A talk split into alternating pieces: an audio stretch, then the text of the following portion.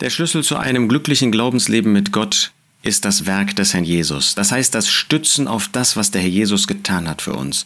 Und das natürlich auf einer biblischen Grundlage. Was sagt der Apostel Petrus dazu? Er spricht von dem Werk des Herrn Jesus in mehreren Versen in 1. Petrus 2 und sagt uns, denn hierzu seid ihr berufen worden, denn auch Christus hat für euch gelitten, euch ein Beispiel hinterlassend, damit ihr seinen Fußstapfen nachfolgt, der keine Sünde tat, noch wurde Trug in seinem Mund gefunden, der gescholten nicht widerschallt, leidend nicht drohte, sondern sich dem übergab, der gerecht richtet. Das ist das Leiden des Herrn Jesus, wie er als Vorbild für uns tätig war, wie er gelitten hat und wir können ihm als Erlöste nachfolgen. Dann in Vers 24 aber spricht er von dem, was der Herr Jesus für uns getan hat und wo wir einfach Empfänger sind. Der selbst unsere Sünden an seinem Leib auf dem Holz getragen hat, damit wir den Sünden abgestorben der Gerechtigkeit leben, durch dessen Striemen ihr heil geworden seid. Hier sehen wir also, dass der Herr Jesus stellvertretend für uns an seinem Leib, an seinem Körper auf dem Holz unsere Sünden getragen hat. Das ist der Gedanke der Stellvertretung. Hier finden wir, dass der Herr Jesus stellvertretend für alle diejenigen, die an ihn glauben, die Sünden getragen hat. Es ist wichtig, dass wir verstehen, dass er das nur für diejenigen getragen hat, die an ihn glauben. Der Jesus ist also stellvertretend für die Gläubigen in das Gericht Gottes gegangen. Er hat nicht die Sünden der Welt getragen. Er hat auch nicht die Sünde der Welt getragen. Nein, er hat für uns, die wir an ihn glauben würden, rückblickend dürfen wir sagen, für uns, die wir an ihn glauben, hat er die Sünden auf sich genommen, hat er die Sünden getragen, war er der Sündenträger im Gericht Gottes. Das muss man sich vorstellen. Der Herr Jesus, der ohne Sünde war, von dem es hier heißt, der keine Sünde tat, Vers 22, der hat unsere Sünden getragen. Er hat sich eins gemacht mit uns, den Sündern. Er war bereit, zur Sünde gemacht zu werden. Und das für solche, die Feinde Gottes waren, für solche, die verloren waren. Aber er wusste, dass es viele geben würde, die ihn als Retter annehmen. Und für sie hat er dieses Werk getragen. Das macht uns glücklich, das macht uns dankbar, dass wir zurückschauen auf den Herrn Jesus, der unsere Sünden getragen hat. Nur zur Ergänzung. Natürlich hat der Jesus nicht die Sünden der Welt getragen. Dann würde jeder Mensch ewig im Himmel sein. Dann bräuchte man sich nicht zu bekehren, dann müsste man Jesus nicht als Retter annehmen. Wenn er die Sünden der ganzen Welt getragen hätte, dann wäre jeder gerettet durch dieses Werk, egal ob er Jesus als Retter annimmt oder nicht. Dasselbe gilt, wenn man sagt, er hat die Sünde der Welt getragen. Das ist natürlich genauso verkehrt. Nein, er hat nur die Sünden und die Sünde derer getragen, die an ihn glauben würden, die heute an ihn glauben. Und das macht uns einfach glücklich.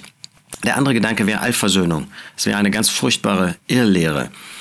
Ähm, der wollen wir nicht anhängen. Nein, wir sind uns bewusst, dass der Herr Jesus unsere Sünden getragen hat. Und noch einmal, das macht uns glücklich, dass wir sehen, dass einer bereit war, der das konnte. Wir konnten ja nicht mal für uns selbst sterben. Ja, das wäre der ewige Tod gewesen. Aber wir hätten nicht für uns ein Erlösungswerk vollbringen können. Das kann nur ein anderer für uns tun. Das hat Herr Jesus getan. Und wir konnten das auch nicht für andere tun, weil wir selber Sünder waren. Aber der Jesus ist in dieses Gericht für uns gegangen. Das macht uns dankbar.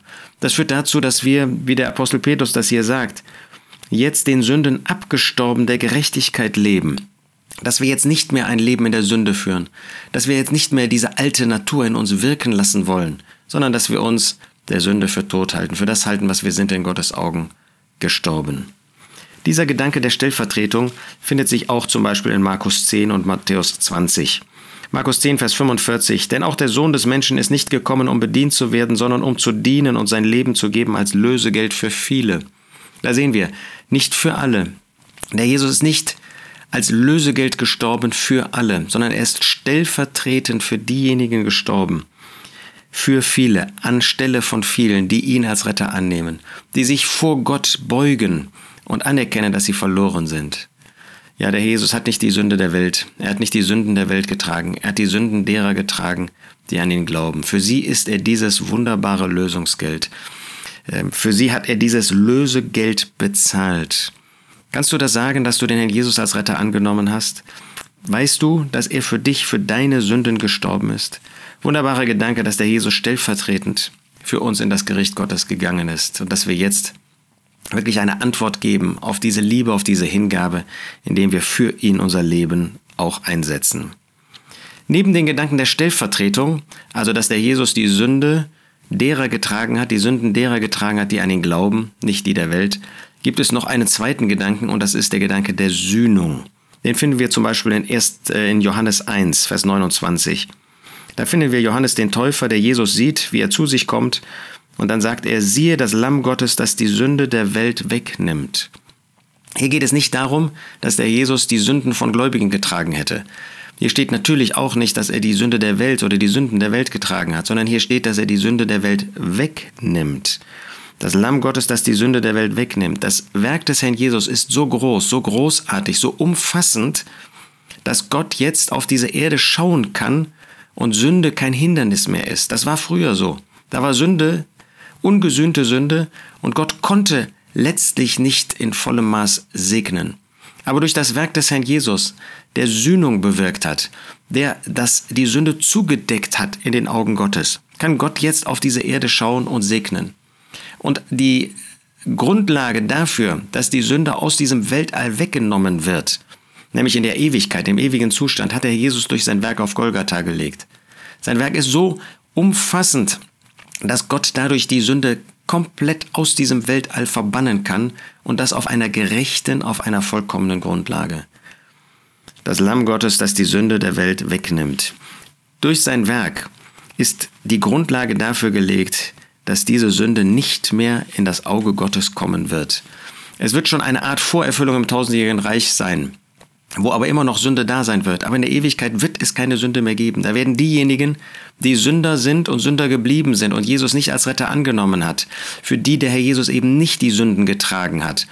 Sie werden von dem Angesicht Gottes hinweggetan sein. Sie werden in der Hölle sein, ewig in der Hölle, ein furchtbarer Ort. Heute kannst du Rettung noch finden. Aber wenn du ihn nicht als Retter annimmst, dann gehst du ewig verloren. Aber dass die Sünde wird aus den Augen Gottes hinweggetan sein durch das Werk des Herrn Jesus. Das ist ein Gedanke, der sich auch in 1. Johannes 2 widerspiegelt. Da wird von dem Herrn Jesus, Jesus Christus, dem Gerechten gesagt, 1. Johannes 2, Vers 2, und er ist die Sühnung für unsere Sünden, nicht allein aber für die unseren, sondern auch für die ganze Welt. Sühnung ist eben nicht Stellvertretung. Sühnung heißt eben nicht, dass der Jesus die Sünden der Welt getragen hätte. Das hat er nicht. Aber Sühnung bedeutet, dass er für unsere Sünden gestorben ist, dass er Sühnung getan hat, aber eben nicht nur für unsere Sünden, die Sünden der Gläubigen, sondern auch für die ganze Welt. Das heißt, das Werk des Herrn Jesus ist so gewaltig, dass Gott jetzt jedem Menschen Vergebung anbieten kann. Aber man muss es auch annehmen. Aber das Werk ist so groß, dass Gott niemanden ausschließt von der Errettung, von der Erlösung. Dass Gott nicht sagt, es gibt nur für einen bestimmten Bereich Errettung, die er anbieten kann. Nein, das Werk ist so gewaltig, dass Gott es jedem anbietet und dass es ausreicht, dass jeder es annehmen kann. Das ist Sühnung. Gott muss nicht mehr jemanden verrichten, ähm, sondern er kann ihm jetzt Gnade und Güte und Liebe und Barmherzigkeit anbieten, aber man muss es annehmen. Das heißt, Sühnung ist für die ganze Welt, jeder kann kommen, jedem wird dieses Werk verkündigt. Aber wenn du es nicht annimmst, dann ist der Jesus nicht stellvertretend für dich gestorben. Dann ist, hat er nicht deine Sünden auf sich genommen.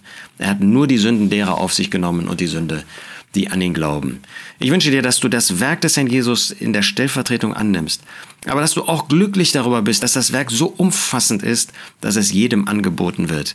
Ja, wir haben es mit einem guten Gott zu tun, aber mit einem Gott, der gerecht ist in jeder Hinsicht ist seiner Gerechtigkeit Genüge getan worden. Das macht uns glücklich. Gott macht nicht die Augen zu vor der Sünde, sondern das Werk des Herrn Jesus hat alles gut gemacht in den Augen Gottes. Und jetzt kann jeder Mensch, der Jesus als Retter annimmt, deshalb Vergebung erfahren. Hast du das? Dann kannst auch du ein glückliches Leben mit dem Herrn Jesus an seiner Hand führen.